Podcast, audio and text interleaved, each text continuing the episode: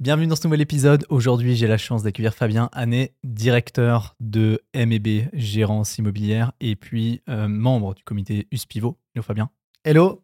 Accessoirement mon enseignant aussi à l'USPI euh, pour le brevet de gérant. un court passage, mais un plaisir toujours d'avoir ce travail-là. Euh, merci beaucoup d'accepter de, tourner cet épisode. Dans cet épisode, on va parler d'abord de, alors de l'association USPI en général. quel est le but au final de l'association immobilière? Euh, et puis aussi peut-être un petit peu de géance immobilière, pourquoi pas Avec plaisir, avec grand plaisir. Excellent. Alors explique-nous un petit peu la position que tu as vraiment dans, dans l'association USPI. alors USPI euh, a, plusieurs échelles, plusieurs échelons. L'USPI mhm. suisse qui est la fêtière de l'Union suisse des professionnels de l'immobilier. L'Union suisse, mais ça se concentre principalement en Suisse romande. Donc il y a des entités cantonales, euh, Genève, Vaud, Fribourg, Valais, Neuchâtel, Jura et Berne. Euh, pardon, euh, Neuchâtel-Jura et Berne euh, est en cours potentiel de développement. Ah, cette, cette structure, elle, elle doit avoir une quinzaine d'années maintenant. Avant, on avait plein d'entités qui étaient, qui étaient un petit peu séparées dans leur fonctionnement.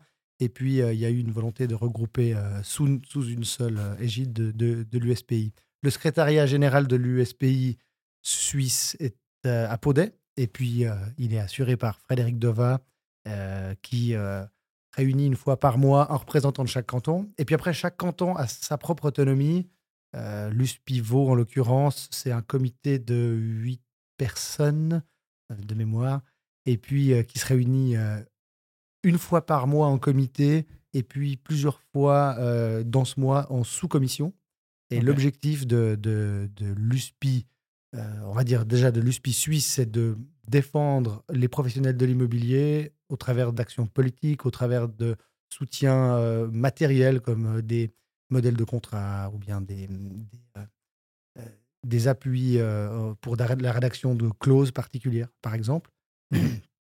Et puis, autrement, dans les sections cantonales, on a des fonctionnements un peu différents en fonction de la taille. L'USPIVO se concentre sur la défense des professionnels de l'immobilier vaudois. Et puis, les sous-commissions dont je parlais tout à l'heure regroupent euh, la gérance PPE, donc c'est quatre spécialistes, quatre ou cinq spécialistes qui développent euh, des sujets propres à, à, ce sujet. Il y a la commission communication, il y a la commission euh, courtage et puis il y a une commission politique. Puis ces sous-commissions-là travaillent sur des projets et puis remontent en, en, comité une fois par mois pour, pour pouvoir être validés puis être mis en application. Par exemple, on vient de terminer un nouveau modèle de contrat de conciergerie.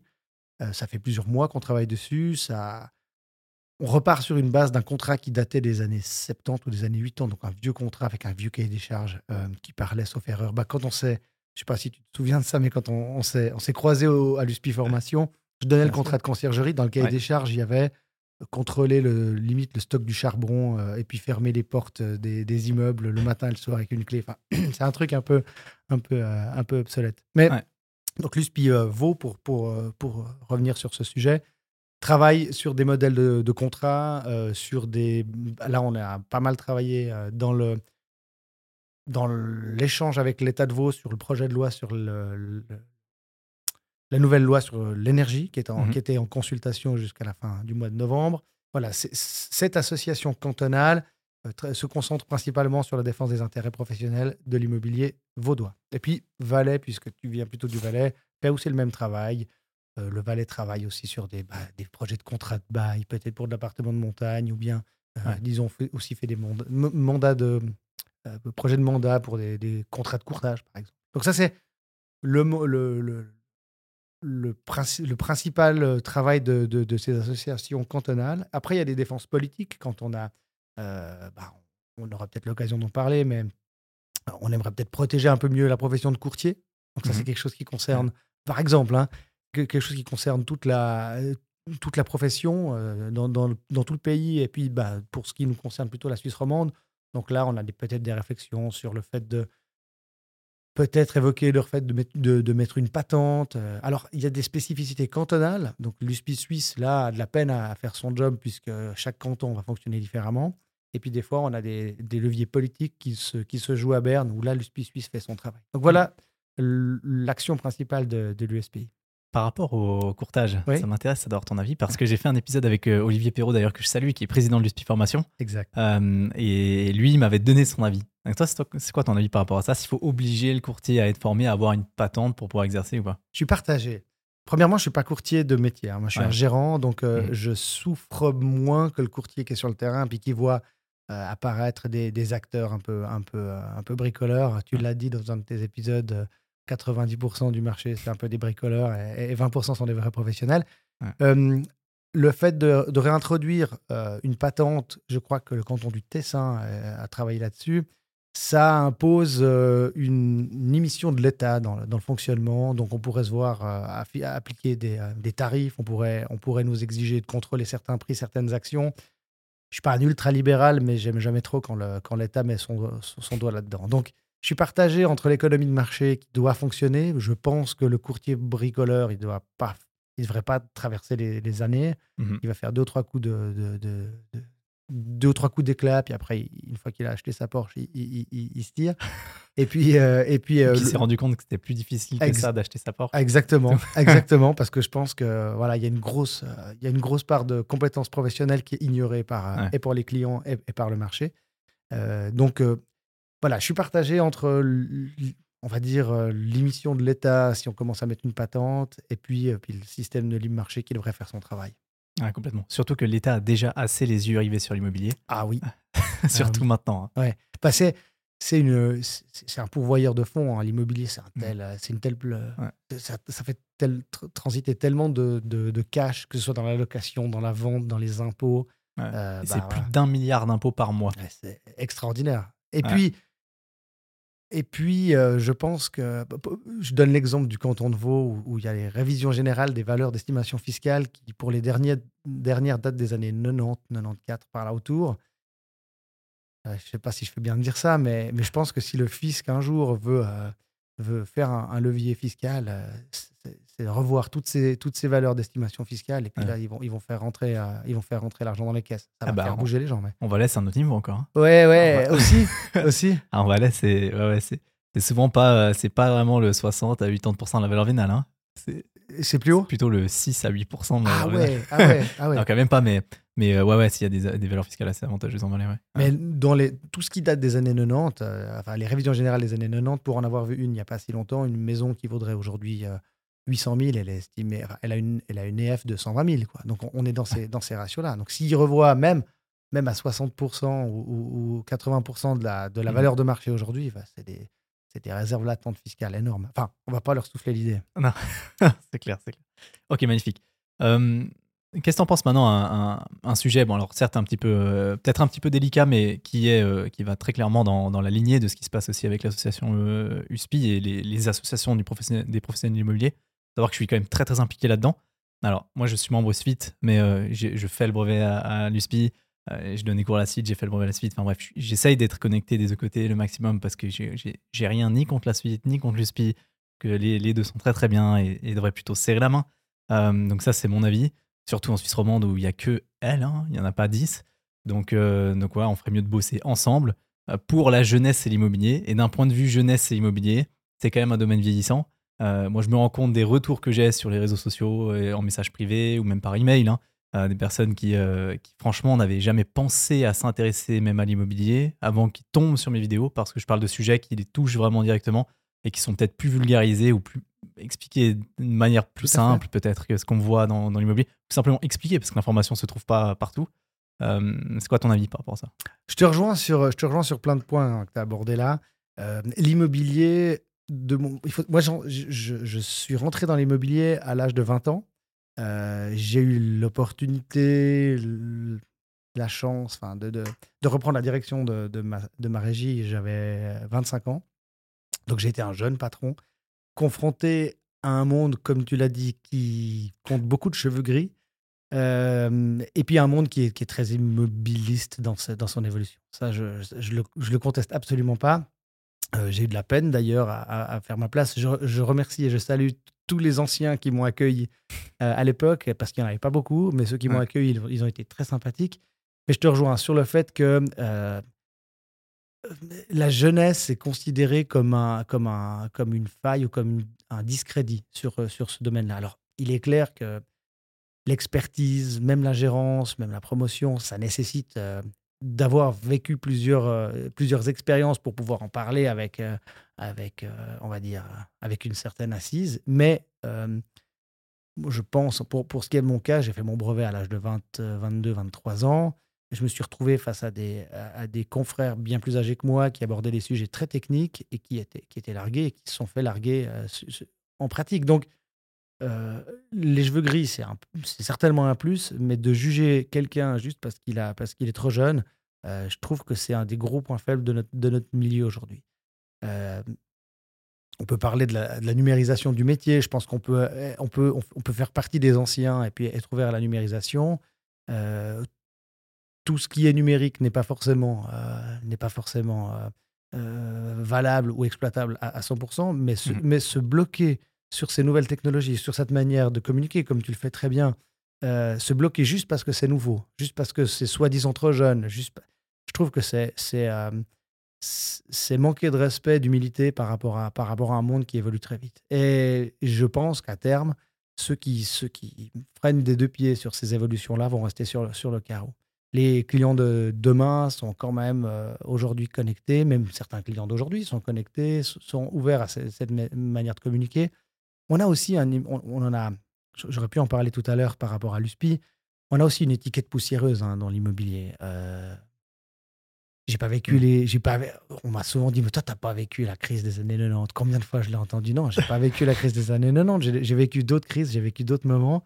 Euh, j'ai pas la, possibilité de me prévaloir de, de, cette étape-là de ma vie, mais on a vécu d'autres évolutions. Le métier que j'ai connu il y a 15 ans, il y a 20 ans, n'a pratiquement plus rien à voir aujourd'hui l'attente du client, le pouvoir euh, du locataire, euh, que ce soit bon ou mauvais, mais je veux dire le pouvoir du locataire, le rythme de communication, tout ça passe par une, remise en question de, nos vieux modèles. Et puis si on ne faut pas tout jeter, mais si, on, freine des deux pieds sur cette évolution, on va rester sur le carreau. Donc moi, je pense que rajeunir cette, euh, manière de faire l'immobilier, comme tu le proposes d'ailleurs, et comme d'autres le font aussi, hein, avec d'autres capsules, avec des communications plus directes, je pense que c'est très bon pour, pour, pour notre métier.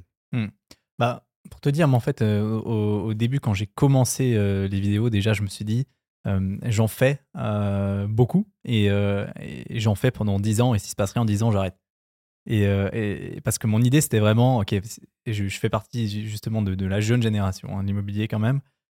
et donc, ben, les gens qui vont me voir et qui peut-être adhéreront à ce que je dis, ils seront plus, sont, seront plus jeunes et donc ils seront vraiment impacté et concerné par l'immobilier dans 10 ans, dans 15 ans. Donc en fait, je me suis dit, euh, pendant 10 ans, je fais ça, il se passe rien, j'arrête.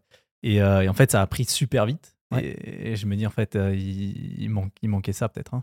Ah, mais clairement. Il manquait de l'info. Et puis finalement, moi, quand je discute de, de, de tes capsules à l'USPI en, en, septembre 2022, la plupart ne connaissaient pas. Je leur montre les capsules la première chose qu'on me dit, c'est ah, mais on peut pas vulgariser l'immobilier en, capsule de 30 secondes. Je dis alors, si c'est bien fait, qu'on raconte pas des conneries, et puis que finalement on aborde des sujets en fait suffisamment précisément pour intéresser les gens, mais pas suffisamment en détail pour, pour dévaloriser le, savoir-faire, on, on, peut, on, peut, on, peut, faire les choses très très bien. Et tu, tu le fais très très bien? Euh, ce que tu dis, c'est juste. Enfin, euh, la, grande majorité de ce que j'ai vu, euh, c'était toujours juste, c'est précis. Il y a, il y a de la il y a de la précision, il y a de la, vulgarisation sans que ça rende les choses trop, trop, trop simples. Euh, celui qui écoute tes capsules puis qui est pas dans l'immobilier, il n'aura pas un brevet dans six mois, il sera, il sera pas expert, mais ça lui permet de découvrir un monde qu'on a peut-être volontairement voulu garder obscur. Ça participe aussi à l'image un peu poussiéreuse. Et, euh, l'immobilier a quand même mauvaise presse, malheureusement, quand, euh, quand moi je dis je suis gérant, euh, ah ouais, alors super, tu dois, tu dois rouler en, en Ferrari, euh, tu dois te faire du pognon sur les locataires. Puis en fait, euh, c'est l'image qu'on a. Si on communique pas sur ce qu'on fait, eh ben, on peut pas s'attendre à ce que les gens voient ça différemment. Donc mm. tu rends service à la profession et puis tu le fais bien. Donc mm. moi, je pense que c'est important. Ouais, ce que je me dis, c'est surtout euh, là, le, quand même, il y a une, où les associations cherchent à, éduquer quand même la jeune génération, à attirer des jeunes dans, dans le domaine de l'immobilier, et en même temps, euh, bah, quand ils sont là, pas trop quoi. Euh, c'est un peu les pieds contre le mur quand ils sont là, et on, on, veut qu'ils viennent, mais un peu doucement ou silencieusement. Quoi. Donc, ouais, c'est un peu l'image que j'ai de l'extérieur. Après, voilà, quoi, je, évidemment, j'ai rien contre ces associations. Et d'ailleurs, j'avais envie, envie d'avoir ton, ton, avis sur bah, cette, cette friction, cette, cette scission un peu entre Svit et USP. Ouais, c'est une espèce de, guerre, de guerre j'ai envie de dire, confraternelle, parce que le milieu de l'immobilier a ses ennemis, le milieu qui nous occupe a ses ennemis.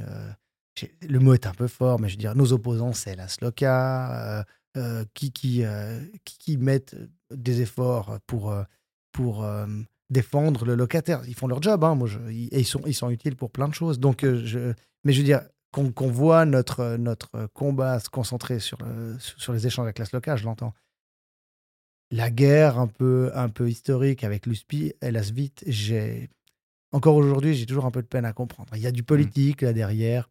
Euh, premièrement, pour, pour, pour euh, peut-être préciser les choses, l'USPI euh, ne réunit que des professionnels de l'immobilier, acteurs de, du courtage, de l'expertise, de la promotion et de la gérance.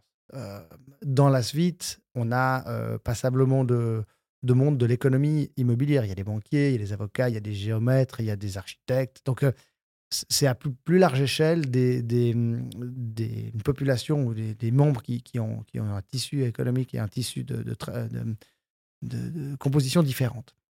Euh, ce qui les différencie un peu l'un de l'autre. Deuxième élément, pour être membre de l'USPI, l'USPIVO, alors il faut savoir que les critères d'admission sont des euh, spécificités cantonales les, critères vaudois ne sont pas les mêmes que les genevois, ne sont pas les mêmes que les neuchâtelois. Mhm. Pour être membre de l'USPIVO, il faut présenter ses comptes, euh, il, faut, il faut ce qu'on appelle. Présenter ses comptes, c'est pas juste, il faut que je sois plus attentif à ce que je dis.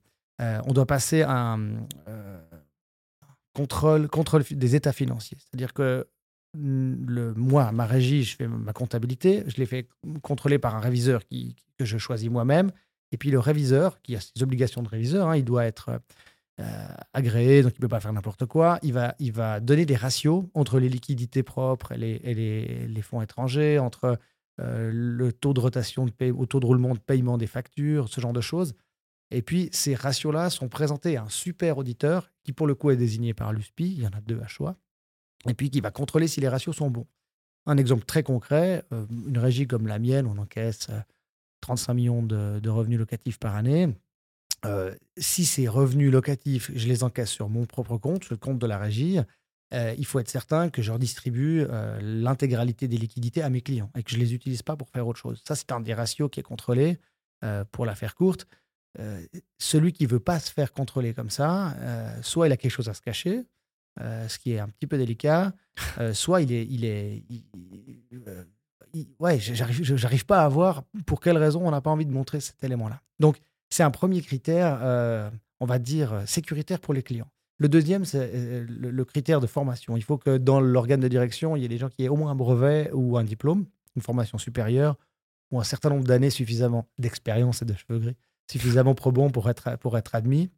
Et puis, troisième critère important, c'est d'avoir une assurance RC qui protège les collaborateurs. Donc, ces éléments-là, pour être membre de, de l'USPI, ils sont indiscutables. On doit les avoir. Alors que pour être membre de la suite, tu payes ta COSI, tu dois euh, être euh, évidemment membre de l'économie immobilière, mais il n'y a, pas, a pas ce filtre-là. Donc, c'est vraiment pour moi ces deux entités très différentes qui n'auront pas de raison de se faire la guerre, bon. à mon avis. Bon, bah, parfait. Excellent. Euh, si on se concentre peut-être un peu plus sur le, le, métier de, de, gérant. Ouais. donc, gérant, tu fais de la PP ou pas du tout? J'en ai fait pendant 20 ans et j'ai tout viré l'année passée. Ah ouais? Ouais. Donc, préfère la gérance locative que la PP. Ah oui. C'est un, gros sujet. Il y a des, personnes qui supportent pas la gérance locative. Et pourquoi la gérance locative plutôt que la PP Je sais pas si je vais me faire des copains, mais dans la, euh, c'est, un peu la loi de Pareto. Hein. Tu as 80% des propriétaires qui vont très bien, et puis les 20% qui t'emmerdent, euh, ils te prennent 80% de ton temps. En tout cas, ce qui est sûr, c'est qu'à l'Assemblée Générale, il y en a tout le temps un exact. qui n'est pas d'accord avec les autres. Exactement. Alors, ce gars-là, hein, si tu arrives à, le contenir, si tu arrives à lui expliquer, si, alors, il y a deux manières de faire. Soit tu lui rentres dedans et puis tu prends l'assemblée euh, avec toi et puis tu, tu l'exclus. Ça crée des tensions, ça cristallise et puis à l'apéro des voisins, c'est jamais très cool. Ou alors tu vas un peu dans, ton, son sens, tu l'intègres avec toi, euh, même s'il est contre. Moi, je, me suis pris de bec avec certains, bah, je les prends avec moi dans, le, comité de gestion. Et puis autour d'une table, quand on est l'un en face de l'autre avec lui, euh, et puis qu'on on aborde les sujets de Discord, il est tout de suite moins virulent qu'en assemblée, et puis on arrive à trouver des consensus. Puis quand lui, tu l'as avec toi, bah, en assemblée, ça se passe mieux. Mais pour ça, il faut une implication énorme, il faut un savoir-faire, il faut un, savoir-être aussi. J'ai eu un peu de peine à trouver ça parmi mes collaborateurs, euh, sans manquer de respect aux compétences que j'ai à l'interne chez moi. Ça demande quand même un, Là, ça demande un petit savoir-faire que, tu n'apprends pas au cours. Beaucoup, de, psychologie. Hein. Ouais, c'est franchement plus psychologique, que, plus que juridique, hein, la gestion de PP. Donc, moi, j'ai eu, malheureusement, j'avais un très bon collaborateur qui faisait le travail. Il est malheureusement décédé, euh, paix à son âme. Et puis, après son départ, euh, bah voilà, j'ai eu de la peine à, me, à, me, remettre dans le bain, de reformer quelqu'un, puis j'ai tout lâché. Mais voilà. D'accord. J'ai toujours eu du plaisir à travailler avec les PP avec qui j'ai travaillé pour cas où ils écoutent, qu'ils soient aussi conscients que c'est pas eux, mais, mais j'avais plus envie de donner d'énergie à ça. Donc, pourquoi de la gérance? Parce que bah, la gérance, quand on a euh, une structure organisée, qu'on a euh, des processus qui fonctionnent bien, on, peut se permettre de prendre du volume et puis, et puis de, et puis de l'assumer de manière professionnelle. Savoir faire, euh, savoir faire toutes les étapes nécessaires dans la gérance et puis, et puis gérer une, grande masse de volume, ça nous permet de, de rentrer dans nos frais. Mais il faut être clair, euh, les, on va dire, les branches les plus euh, lucratives de l'immobilier, c'est pas les gérances. C'est clair. C'est ce que j'allais dire. Qu'est-ce que tu penses des gérances? Parce que quand même, la, majorité ou très souvent ça revient, c'est euh, ok, la gérance ça rapporte rien. c'est ce qu'on entend. Ça rapporte presque rien, mais ça rapporte quand même des contacts qui potentiellement un jour vendent et paf, on fait la vente et puis là on gagne un peu. Eh bien moi, je suis un peu l'extraterrestre, c'est que je ne fais pas de vente. Euh, pas plus tard que ce matin, j'ai quelqu'un qui m'a appelé. Il me dit Ouais, je sais que tu fais de la, gérance locative. Moi, j'ai euh, j'ai ma maman qui vend ma maison à Aubonne. Euh, est-ce que tu serais intéressé à, prendre le mandat? J'ai décliné. Je suis un mauvais vendeur, j'ai pas la structure. Moi, si tu me demandes de faire une visite, tu m'appelles maintenant pour faire une visite, je te dis ouais, mercredi prochain ou jeudi matin, alors que le courtier dans l'après-midi doit y être. Donc, j'ai pas assez de réactivité. Donc, je me suis jamais développé dans le courtage. Donc, je peux pas. Et puis, ça fait 15 ans que je gère, j'arrive à payer mes factures et à, nourrir mes gosses. Donc, je suis quand même, je gagne ma vie. Donc, tu peux faire de la gérance en étant, en étant positif. Mais il faut être clair. Euh, j'ai pas. tu, tu, tu, gagnes ta vie raisonnablement, mais tu, mais tu, mais tu exploses pas. Euh, tu n'as pas des grosses marges, en fait, dans la régie. Ce, qui, ce qui me permet de dégager une certaine marge, c'est que j'ai quelques clients privés de confiance, avec des gros volumes, et qui me donne une telle confiance que je fais assez peu de reporting pour ces clients-là. Et puis, euh, et puis les années euh, font que je fais du bon travail. Donc, euh, je fais pas de reporting, ils regardent les chiffres, les chiffres sont bons, ils m'emmerdent pas pour du reporting l'année suivante. Et puis, j'en fais un, j'en fais 10, j'en fais 30, j'en fais 50. Et puis, du coup, ça me permet d'avoir un volume. J'aimerais aussi rendre hommage à mes prédécesseurs. Ma, régie, elle a, elle a 8 ans de 5 ans, elle a 8 ans de 6 ah ans cette année. Ouais. Ah. Donc, le nœud des clients historiques, c'est ceux-là qui nous font confiance. Euh, quand j'ai repris la direction en 2009, il fallait les, il fallait les rassurer parce qu'il y avait un jeune, euh, ah bah ouais. tu vois, un, jeune nouveau avec, euh, comme on dit toujours, pas sec derrière les oreilles, qui devait faire son petit bois. Tu vois et donc je devais les rassurer par rapport à ça. donc j'ai eu quelques années de probation. je me suis pris une ou deux claques quand même. Hein. J'ai finalement peu perdu de mandat, mais il fallait faire ses preuves. Et puis une fois que ça, ça marche, après les clients ils font confiance. Tu peux, la confiance, c'est comme une allumette. Tu l'utilises une fois et puis après, c'est mort. Donc, je les heureusement, je les ai jamais cramés. Mais euh, avec ce volume-là, j'ai aujourd'hui 16 euh, collaborateurs. Je dégage un bénéfice qui me permet de pouvoir réinvestir. Euh, mais voilà, vous ne m'avez jamais vu faire des campagnes de com. j'ai pas des grosses bagnoles avec le logo MEB. Et puis, tu me verras pas sur la voile du, du bateau qui traverse le bol d'or. Toute proportion gardée, j'ai quand même de quoi nourrir mes employés et mes enfants. C'est ce qui compte. Ok, parfait. C'est quoi ce que tu préfères dans la gérance locative? Parce que bon, il y a pas mal de psychologie aussi, quand même. Pas, pas se mentir. Et, euh, et, euh, mais c'est très, très administratif. C'est un peu ce qui, ce qui, me, ce qui me dérange. Quoi. Là, pour, le coup, l'immobilier, c'est vieux et c'est assez lent euh, à évoluer. Alors, la gérance, c'est le vieux du, de l'immobilier. Ouais, on a, on a des contraintes euh, juridiques, le, bail, euh, le, formulaire officiel que tu dois obtenir, euh, tel et tel, le bail signé à la main. original, original exactement. L'état des lieux que tu dois faire, parce que tu dois être physiquement sur place. Moi, je suis à l'iPad depuis, depuis quelques années déjà, mais on a encore une grande partie d'immobilier qu'ils font sur le papier carbone. Tu vois Donc, on va te répondre, bah, ça fonctionne très bien. Bah oui, ça fonctionne très bien, bien sûr. Euh, moi, je fais maintenant un état des lieux que j'ai fait avec l'iPad euh, il y a trois ans. Si je refais l'état des lieux, mon 4 pièces, en 20 minutes, on l'a fait. Alors qu'avec le, carbone, tu vas plutôt mettre 45 minutes. Mais euh, c'est un, un milieu qui, qui, qui a de la peine à, qui a de la peine à, à se moderniser, peut-être par rapport à. Peut-être par. Il faut savoir que quand j'ai repris la boîte, c'est un, peu, c'est un peu propre à ma régie, mais quand j'ai repris la boîte, on avait, en 2009, hein, on n'avait pas Internet. En 2009, on n'avait pas Internet. Il y avait un poste Internet là derrière, et qu'on allait relever le lundi matin à 9h. Il fallait imprimer les mails. Et puis après, véridique, on allait Ah ouais. payer les factures. On, allait, on déchirait les bulletins de versement rose, on les mettait dans une enveloppe ordre top, puis on allait les payer au guichet postal Ah ouais. en 2009. On gérait 1500 logements. Alors, professionnellement, on faisait des baux correctement, on faisait pas de, on faisait pas d'erreurs. euh, de- je veux dire, le- le- la base du métier était, était, était bien faite. Ouais. Euh, par contre, on avait une marge de progression dans la dynamique euh, qui nous a permis aujourd'hui de passer de 1500 à 4000 objets. Ouais. Donc, euh, cette marge-là, elle, était, elle était assez généreuse. Euh, maintenant, moi, ce qui me plaît dans la gérance, on fait beaucoup de gestion pour les privés. J'ai quasiment pas d'institutionnel. C'est une volonté. marrant, hein. Ouais, c'est une volonté parce que précisément, si je veux que le métier soit intéressant, il faut que je puisse le pratiquer tel que, je le, tel que mes collaborateurs et moi, on, on le sent. Ouais. L'institu- L'institutionnel, il sait mieux, il sait mieux l'immobilier que, que toi. Quoi. Donc, euh, il cherche une secrétaire euh, pas trop chère sur qui taper euh, pour, pour lui faire payer quand il y a des merdes et ce genre de trucs. Donc, Mhm. vraiment, tout le côté.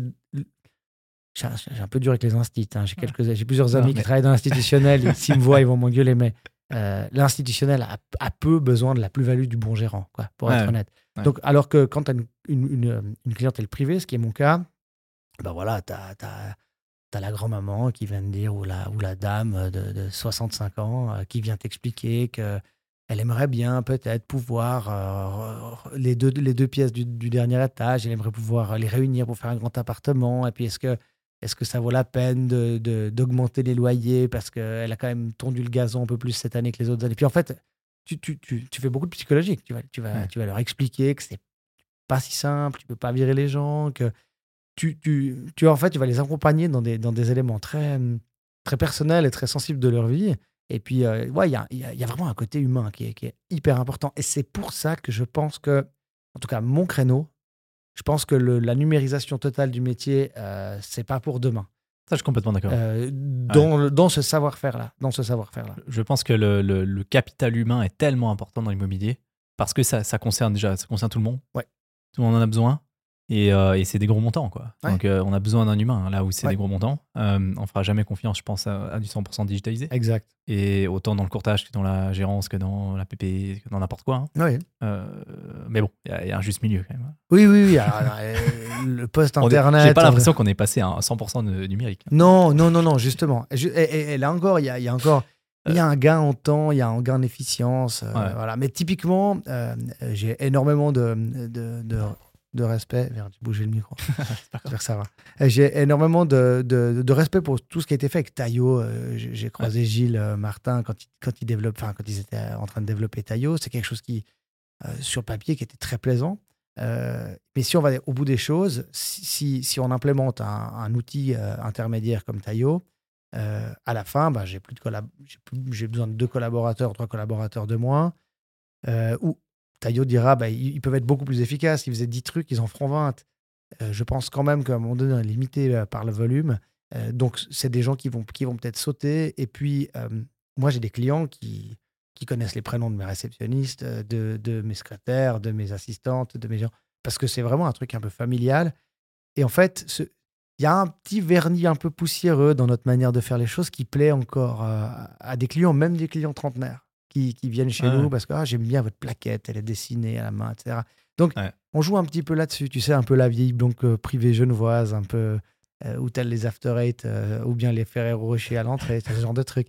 On joue un peu là-dessus, mais ça marche, ça marche. Et vous, vous répondez au téléphone ou c'est aussi euh, deux semaines d'attente avant de Alors, J'espère que mes clients diront qu'on répond. Hier matin, j'ai un client qui m'a dit Mais j'ai pas réussi à vous joindre, c'est une catastrophe. On est euh, le 30 novembre, depuis une semaine, il fait 0 degré. Mes, mes, mes réceptionnistes, depuis 8h30, l'ouverture du téléphone, elles sont là à 7h30. Et depuis 8h30, l'ouverture du téléphone jusqu'à 11h30, elles prennent des téléphones pour les problèmes de chauffage.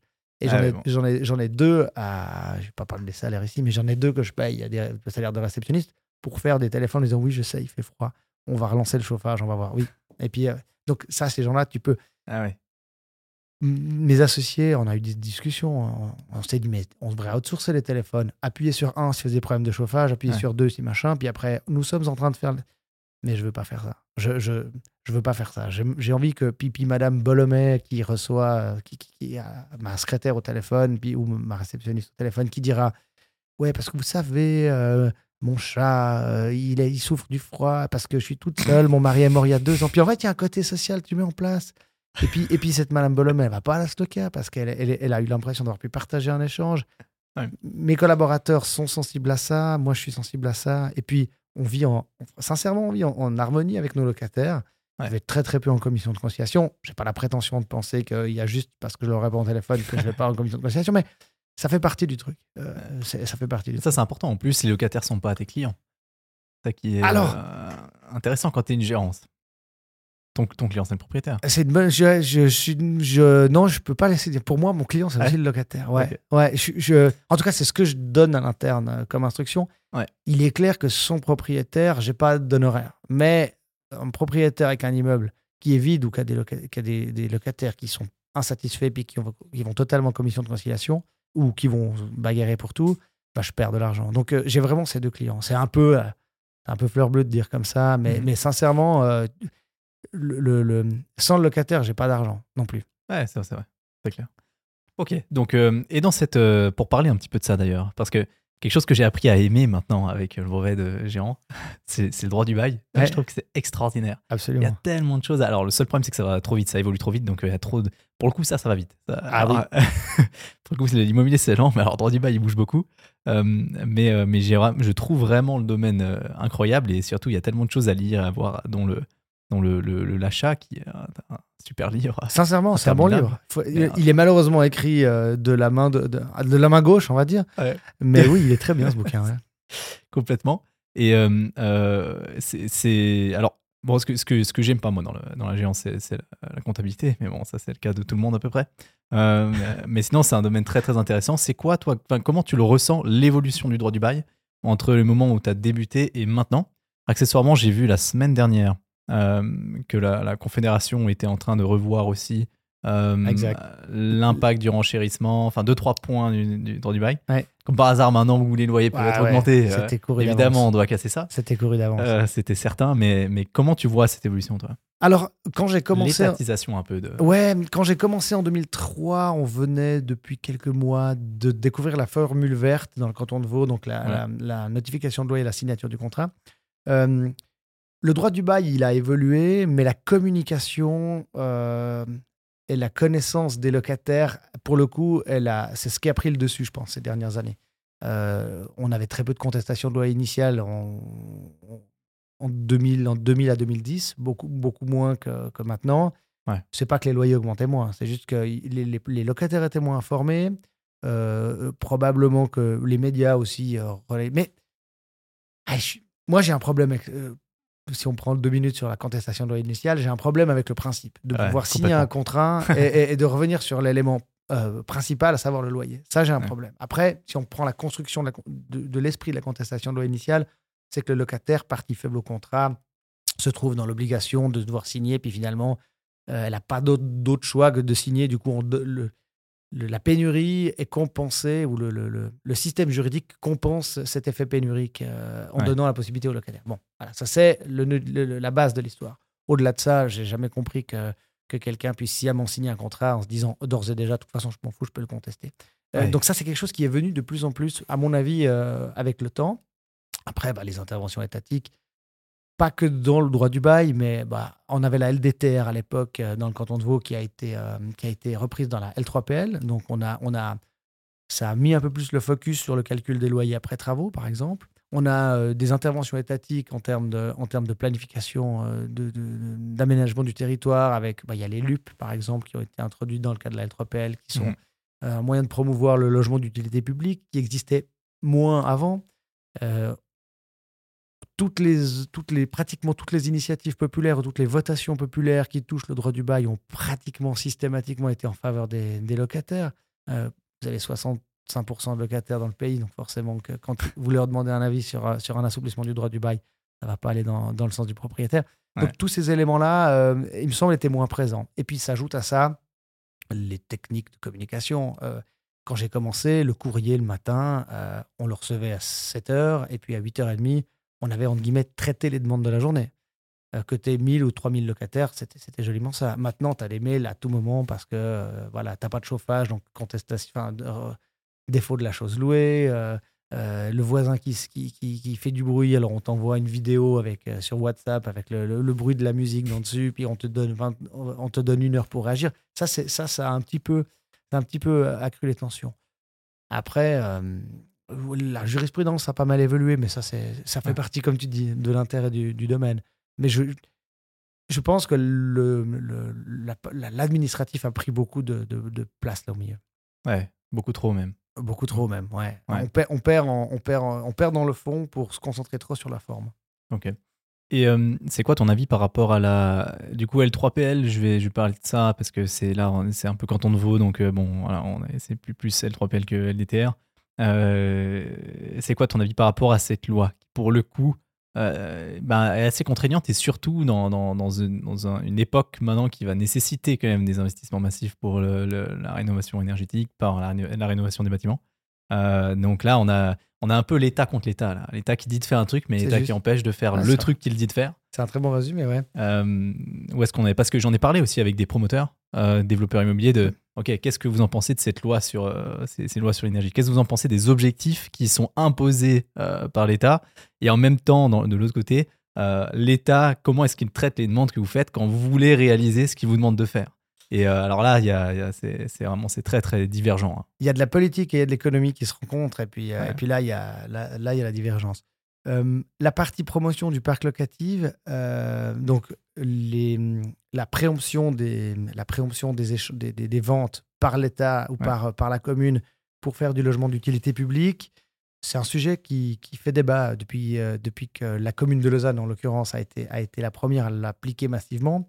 D'ailleurs, c'est toutes les ventes alors, toutes les transactions qui se, qui, qui, se passent dans des communes concernées par, par, la, L3PL, donc qui sont touchées par la pénurie, euh, dans, les, dans les 30 jours qui suivent, les 40 jours qui suivent la vente, euh, le, le, le, dossier passe à la commune qui peut préempter à la place de l'acheteur, ouais, aux, mêmes, aux mêmes conditions.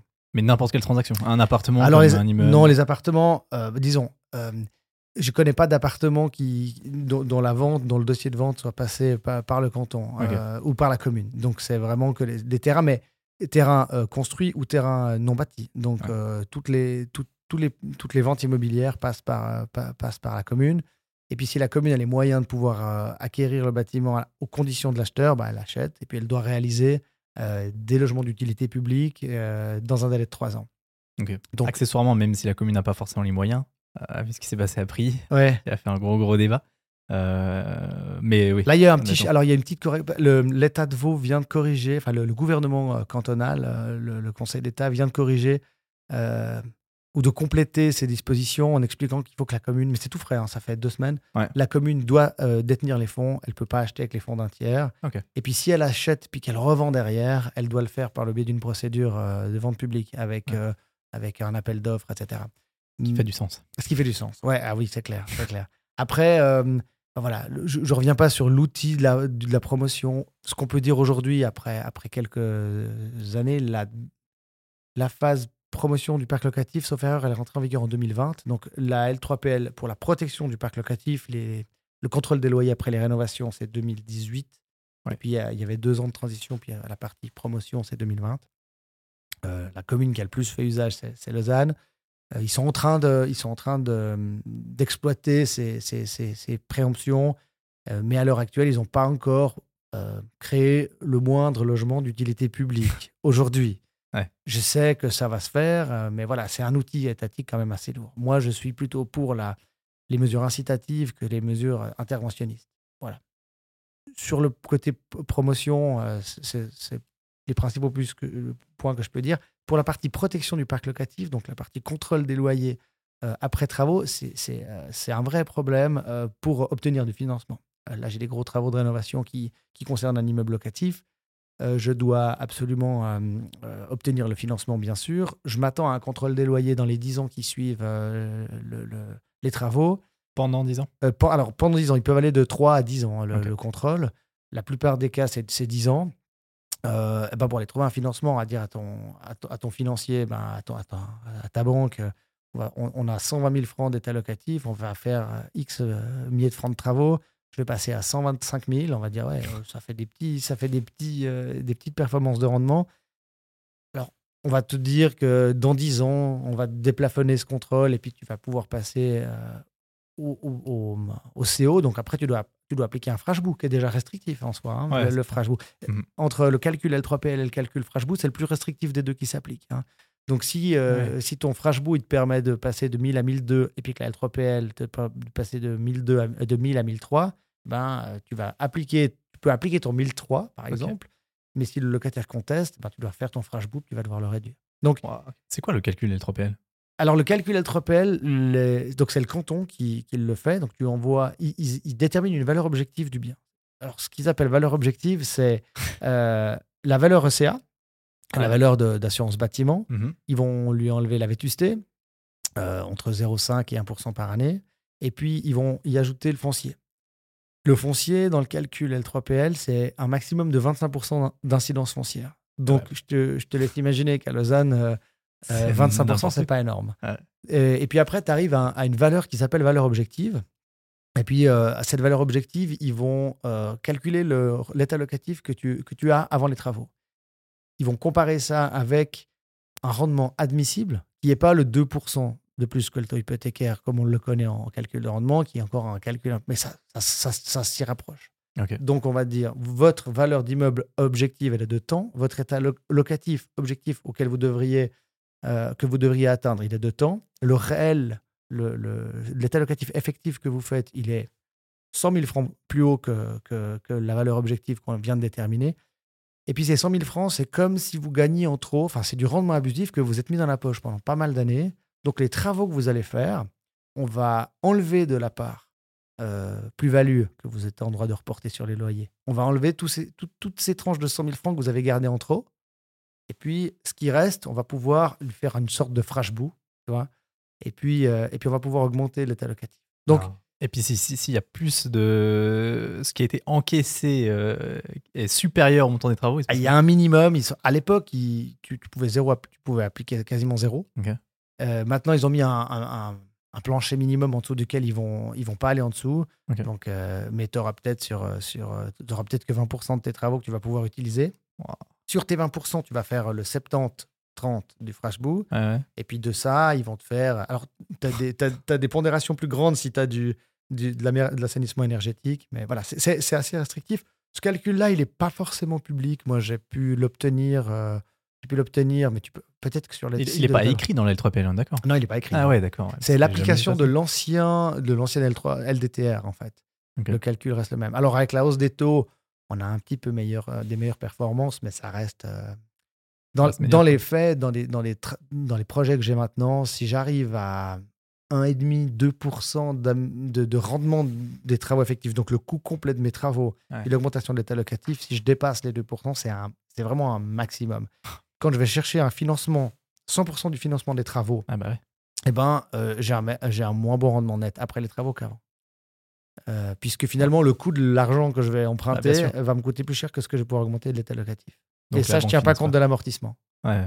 Donc, euh, moi, je vais dire à mes clients, on va faire 2,5 millions et demi de travaux dans votre, dans votre immeuble, et puis votre état locatif, euh, et respectivement votre rendement, il va baisser.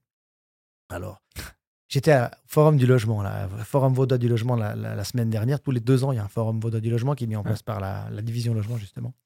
Et puis, euh, les différents acteurs qui ont, qui ont participé aux, aux conférences euh, sont tous d'accord sur le fait que après des travaux d'assainissement énergétique tels qu'on te préconise de faire aujourd'hui, tu as 19 projets sur 20 qui ont un rendement net inférieur après travaux qu'avant. Ah Donc, ouais. comment tu vas dire à ton client. Ouais, alors, la, la, la réponse de l'État ou la réponse du promoteur de l'assainissement, c'est de dire euh, faut dire à votre client que ça donne une nouvelle vie à votre immeuble et puis que c'est vrai que quand tu construis un immeuble en 1950, entre les années 50 et les années 60, tu n'as pas les rendements en, en valeur euh, relative, tu n'as pas les rendements d'aujourd'hui. C'est les années, l'écoulement des années et puis l'augmentation des loyers avec euh, la stabilisation des coûts d'entretien qui fait qu'aujourd'hui, tu as un bon rendement sur les vieux bâtiments.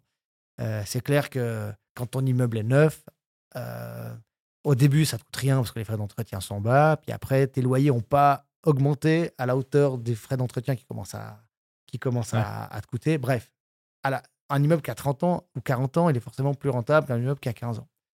Donc, en fait, en arrivant à ces, à ces cycles d'assainissement énergétique, tu relances un nouveau cycle. Donc, il faut que le propriétaire soit d'accord de partir du principe qui, qui donne une nouvelle vie à l'immeuble et ça doit se sentir sur le, sur le rendement de l'immeuble à court terme.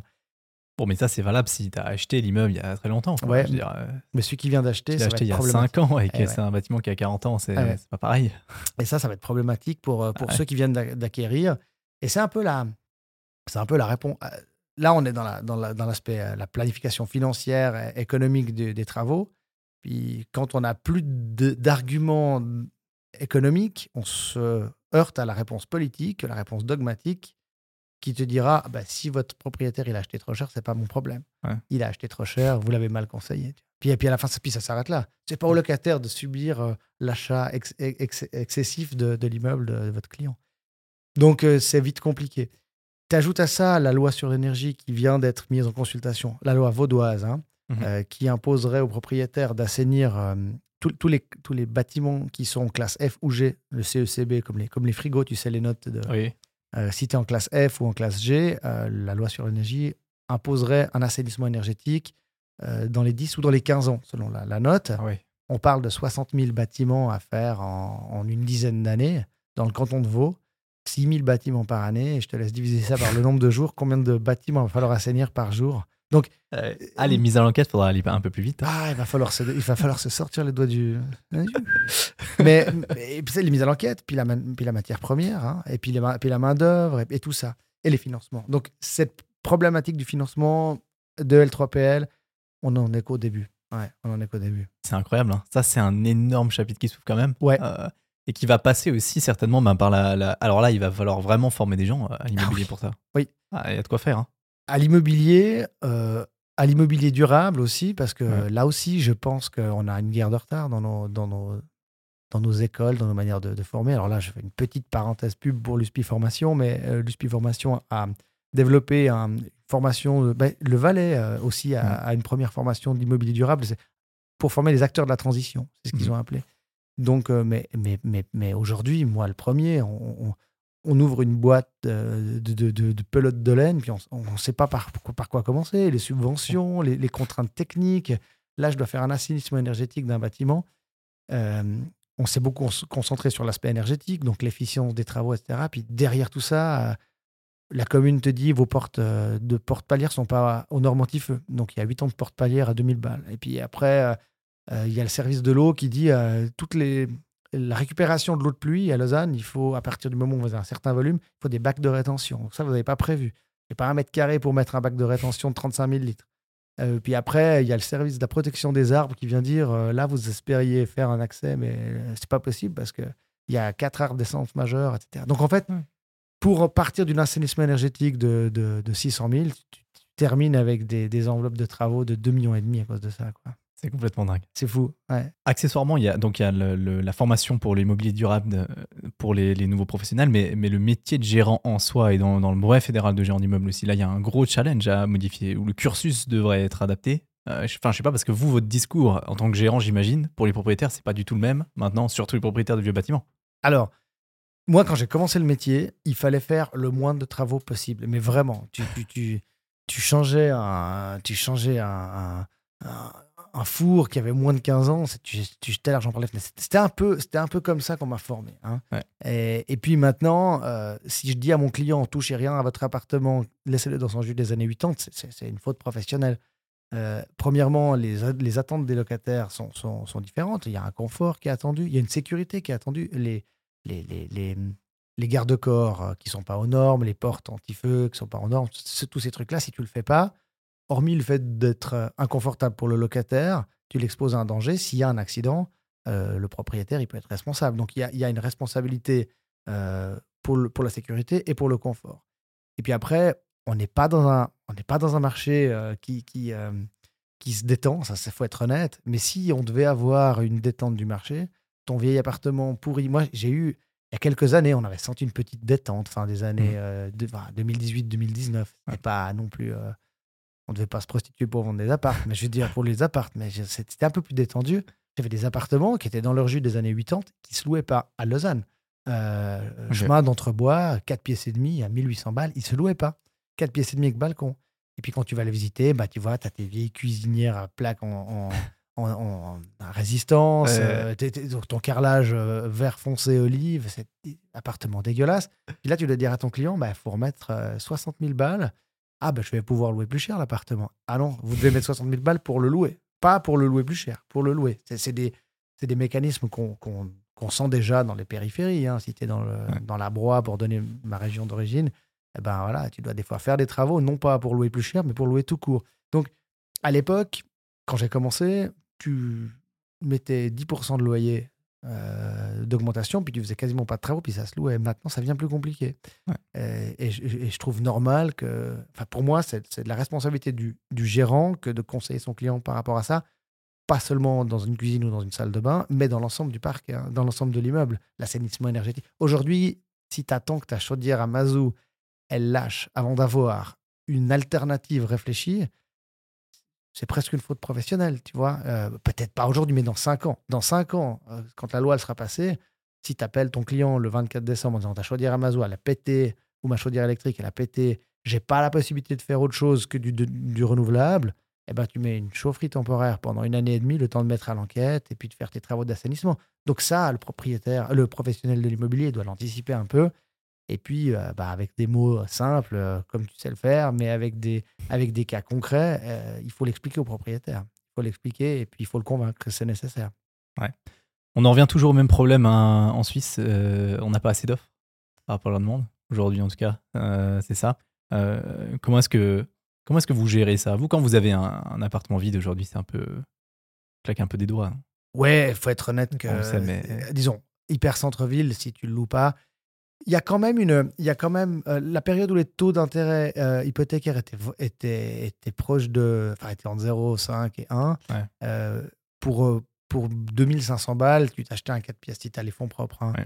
Ah, tu t'achetais un 4 pièces à Lausanne. Donc, le, le 4 pièces à Lausanne qu'on qu'on louait 3600 balles, ou appuyé, ceux-là, on, on les louait plus. Parce que les gens qui avaient les moyens, Ouais. ils les achetaient. Donc, on se Souvent, avec- ce- les gens qui ont les moyens de louer ça, ont Exact. les moyens d'acheter. Exact. Ouais. Maintenant que les taux sont un peu remontés, on retrouve des gens qui disent Ouais, nous, on a 2800 balles pour louer un 4 pièces et demi. Donc euh, là, on retrouve cette, euh, cette clientèle-là. Donc on a, on a dû apprendre un peu à retravailler sur ces objets. Autrement, euh, ouais, il faut être honnête, euh, c'est, c'est- Ouais. on, a, on aurait facilement tendance à, à basculer dans la facilité, justement, puis à pas trop rénover. Bah, mais c'est, là où, encore une fois, euh, ce que j'ai pu mettre en place dans ma régie depuis quelques années euh, change complètement par rapport à ce qui se faisait avant. Avant, on faisait rien, puis on relouait. Puis maintenant, malgré le fait qu'on reloue facilement, il faut quand même assainir, il faut quand même changer les colonnes de chute, il faut quand même faire d'autres Ouais. trucs. Donc, euh, mais euh, voilà, pour, pour ce qui est dans les zones attractives, il n'y a pas de souci. À l'extérieur, c'est quand même plus compliqué. Quand tu vas dans la Broye, quand tu vas, je le dis sans méchanceté, je viens de là-bas, mais euh, vers Payerne, vers Avanches, Ouais, où, on- où ils ont construit, euh, il y, a des- il y a des caisses de pension qui ont construit des, des- des champs d'immeubles. Et puis là, bah, c'est- encore vide aujourd'hui. C'est plus compliqué quand même. hein. Qui sont de retraite, accessoirement. Exact, exact, exactement. Ah, Ça, c'est une autre c'est Exactement, ouais. Ah, les assurances sociales, c'est un autre niveau encore, mais, euh, mais euh, c'est pas le sujet de, de aujourd'hui. On a, on a parlé, tu as rapidement euh, évoqué la LAT, la loi sur le management du territoire. Aujourd'hui, on veut surélever.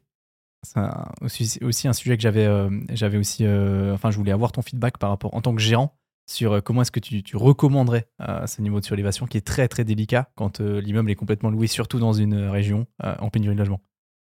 Comment Ouais. tu fais?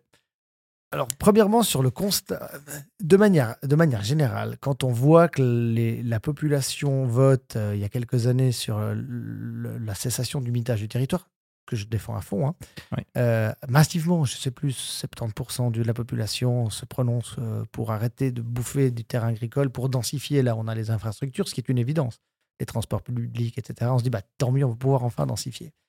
Et tu remarques que 9 projets sur 10 où tu veux surélever, où tu veux densifier, tu as une volée d'opposition incroyable. Et ça, euh, c'est le premier, pour moi, c'est le premier problème. C'est, euh, je dis pas qu'il faut suspendre le droit d'opposition, le droit de recours des voisins, mais c'est le premier problème. Aujourd'hui, Ouais. quand tu as ton client qui dit Oh, alors mon banquier ou mon conseiller m'a dit que là, on pouvait faire deux étages de plus, donc on va se lancer.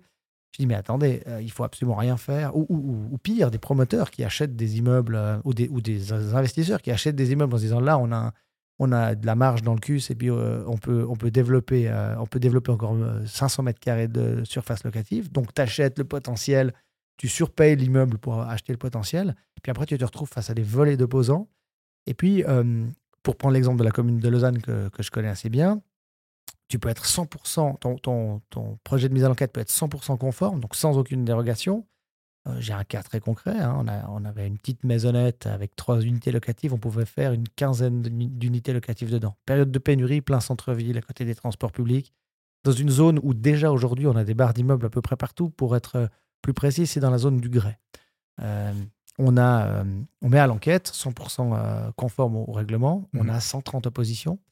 Et là, la commune, ouais, pour te donner l'exemple, je reçois le fichier des oppositions de la ville de Lausanne, c'était un fichier zip. Je dis, elle s'est plantée, l'ami, c'est le bon un fichier zip. Et en fait, il y avait tellement d'oppositions qu'elle avait besoin de mettre un fichier compressé. Euh, et puis, en fait, euh, bah, quand tu vas discuter avec les gens, ils, juste, ils sont d'accord de densifier, mais pas à côté de chez eux. Ouais, ça. Et euh, donc, ça, c'est le premier problème. C'est que surélever, densifier en milieu bâti, eh ben, ça, ça, ça revient à te mettre à dos les voisins. Et puis, si la commune disait, bah, écoutez, euh, le règlement communal permet de faire un Ré plus 5. Euh, l'emplacement ne euh, pose pas de problème d'un point de vue plan général d'affectation. PGA est totalement conforme.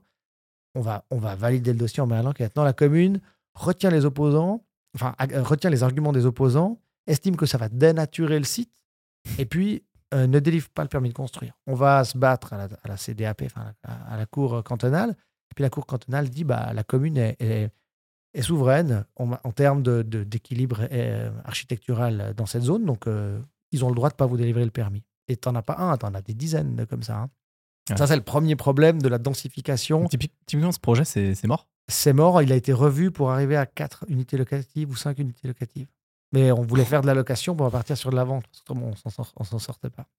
Ah ouais, mais, mais si tu achètes euh, un potentiel de 15 logements, c'est pas pareil. Hein. Alors, euh, j'étais parti avec un bénéfice euh, espéré, puis je vais, si à la fin on s'en sort, on va juste couvrir nos coûts, mais juste couvrir nos coûts, sans tenir compte des heures, du temps qu'on a passé.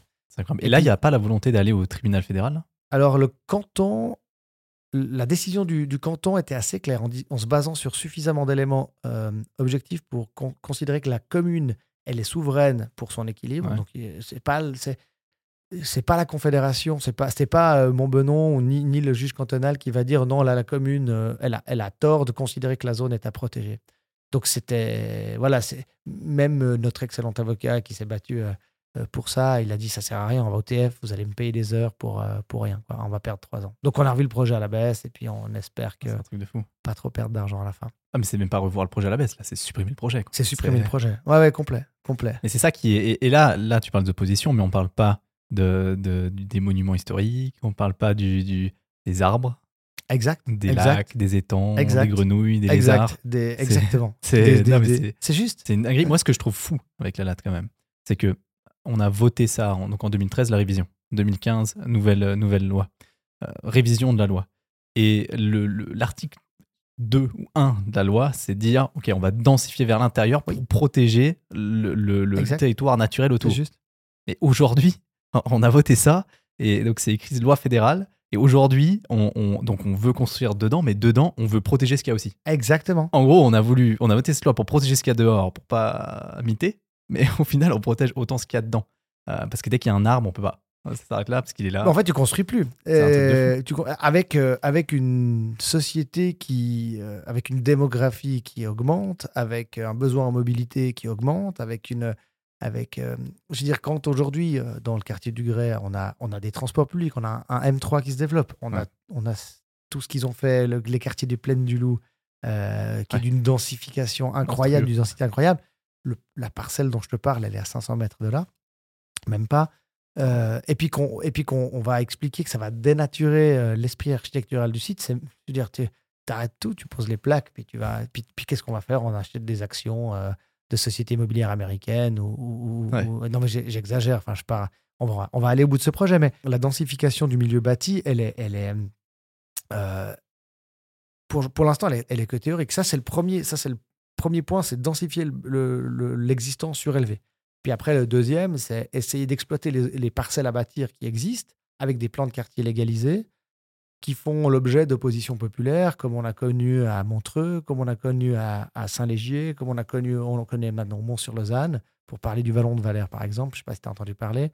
Donc, c'est des, des, milliers de mètres carrés qui ont été légalisés, zone à bâtir, inconstructible, mmh avec, euh, avec moyenne à haute densité, vendus comme tel, ça, passe en force. Puis tout d'un coup, tu as une, as une, une masse populaire qui fait tourner un, référendum dans la commune, le référendum passe, et puis les mecs, ils ont acheté un, un ils pourraient construire 2000, de, de, enfin 2000 logements, peut-être pas autant à Vallon de Valère, mais tu as 2000 habitants qui peuvent arriver, tu crées du logement, bordel, dans une période de pénurie.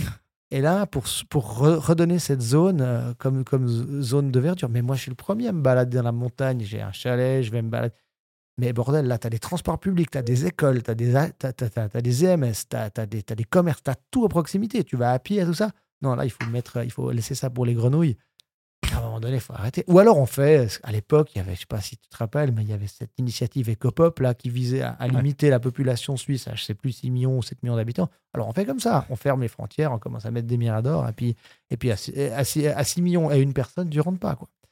là, je on est là. Ah bah, absolument, absolument, ce sera le seul moyen de pouvoir faire ce qu'on qu veut faire complètement. C'est terrible. D'ailleurs, moi, je, je pense, euh, souvent je le dis, mais après je le dis avec, euh, quand même avec des pincettes, euh, on va peut-être potentiellement un jour euh, interdire complètement la construction de maisons individuelles. D'ailleurs, on le fait euh, indirectement via les règlements de construction. où j'ai un cas très très concret en Valais qui avait des unités de des petits immeubles non que c'était un quartier de, maisons individuelles pures aujourd'hui c'est en zone réservée pendant le, nouvel, nouveau plan d'aménagement et dans le nouveau plan d'aménagement c'est comme ça qu'on l'appelle en, Valais la commune dit ok bah là c'est en zone réservée parce que dans le nouveau plan ce sera pas des maisons individuelles ce sera minimum trois unités donc en gros, là, on interdit indirectement, en cachant un petit peu, mais on interdit de construire des maisons individuelles. on va y arriver. On va y arriver. On, l'a fait en, 2012 pour les résidences secondaires, certes pour des raisons qui sont différentes, mais on peut très bien le répliquer sur les résidences principales. Je ne vois pas comment. Ouais, puis moi je remarque que c'est tellement sensible quand tu soumets ces sujets à, la population que, que les gens, finalement, ils votent un peu, euh, ils votent avec l'émotion. Alors je dis le problème, c'est qu'on oppose. Euh, L'ex-Weber, euh, tu avais le servant avec des, avec des, avec des barres d'immeubles au pied. Donc, tu vois ça. On, oppose le, le, trop au rien du tout. Et, puis, et puis, en fait, ça manque de, ça manque de, de, pondération. Euh, prenons l'Alex Weber. Crans-Montana, sauf erreur, avait, avait déjà une espèce de loi interne sur la gestion des résidences secondaires qui commençait à faire un peu son job. Moi, moi je pense que on peut faire des choses on peut faire des choses avec des, avec des outils juridiques plus légers, parce que derrière tout ça, que ce soit la surélévation, que ce soit la latte, que ce soit... Derrière, c'est des fonctionnaires qu'on doit engager, c'est des services en plus qu'il doit faire. Ce qui fait que quand tu mets à l'enquête, euh, à l'époque, il fallait trois mois, maintenant, avant neuf mois, tu n'es pas sûr d'avoir ton permis, enfin, d'avoir ton truc en retour. Et ça, ça, ça amène une lourdeur qui a un coût, qui ce coût se retrouve sur le prix de vente final de l'immeuble, parce que euh, si l'immobilier a pris 40% euh, ou 50% en quelques années, c'est pas les 50% de marge pour le promoteur, c'est les frais administratifs, c'est les, les, diagnostics mmh. amiantes, c'est les, les, les, mises aux normes IBT, tous ces trucs-là mis bout à bout, mais de l'extérieur, on va dire que l'immobilier, c'est un truc de, de, de, requin qui se fout de plus en plus de pognon dans la poche. Voilà, j'en suis, suis arrivé à ça. C'est la triste réalité de, du monde immobilier, c'est clair, complètement. Sur ces belles paroles, euh, euh, dis-moi maintenant, euh, peut-être quels sont les objectifs pour, en tant que membre, enfin, en tant que, que, que, membre de, de l'USPIVO, et puis membre du comité de l'USPIVO, et puis directeur de la gérance, quels sont les objectifs pour la suite? Pour, Alors, pour le pivot, le, l'idée, c'est qu'on, qu'on continue à asseoir notre. Euh, notre euh, à faire agrandir le groupe de professionnels. L'objectif absolu, c'est de, de, de rendre cette profession, euh, on va dire, de, réunir des compétences, de réunir de l'éthique et de, de, d'en faire un club de gens qui sont compétents. Et pas un club fermé. Au contraire, le plus on est, le plus, le plus heureux on sera, mais on veut des compétences, on veut de l'éthique, on veut des gens qui, qui, qui, s'impliquent dans, notre, dans la défense de, de, nos milieux. Et puis bah, pour ça, on continue à, à laisser notre porte ouverte. Et puis euh, moi, j'aimerais, euh, j'ai un peu, je, je, caresse un peu l'idéal que bah, aujourd'hui, tous les acteurs puissent dire, voilà, moi, je suis membre de l'USPI, je réponds à, à ces exigences, et puis, euh, et puis j'ai cette, j'ai cette crédibilité-là. J'irai même plus loin, j'ai même été jusqu'à jusqu'à imaginer dans un marché pénurique, pas un, marché pléthorique, pardon, euh, que des locataires en recherche d'appartements. Ils ont quatre appartements à choix. Et, bah, moi, je choisis celui-là parce que celui-là, il est membre de l'USPI. Et puis, euh, et puis je sais qu'avec lui, je serai bien traité. Voilà, ça, c'est un peu mon rêve. Euh, have a dream. Après, après, en tant que patron de, de MEB Gérance Immobilière, ben, on est vraiment dans cette partie de transition d'assainissement énergétique. Nos, nos, nos, équipes, elles sont prêtes à ça. Mmh. on a encore de la formation à avoir. J'attends sincèrement des efforts des autorités pour accélérer les procédures, pour faciliter euh, les, les, les, démarches et puis euh, continuer à subventionner parce qu'il ne faut pas se mentir. Si aujourd'hui le propriétaire seul doit assumer euh, les, les, travaux et, le retour sur investissement, ça va pas, il ne va, il va pas s'en sortir. Donc il faut être clair que c'est l'affaire de tous. L'État doit mettre une partie, le locataire va devoir être d'accord de, de, payer un peu plus de loyer. Il aura moins de charges en, en parallèle. Donc l'idée, c'est que le calcul soit à peu près neutre pour lui. Puis le propriétaire, il fera son travail. Puis nous, on l'accompagnera là-dedans. Bah, magnifique. Merci infiniment pour le partage en tout cas. Merci Edouard, merci pour ta visite. Au plaisir et plein succès pour la suite. Pareil à toi. Merci. Et bonne chance pour ton examen du mois de, du mois de février. J'ai hâte.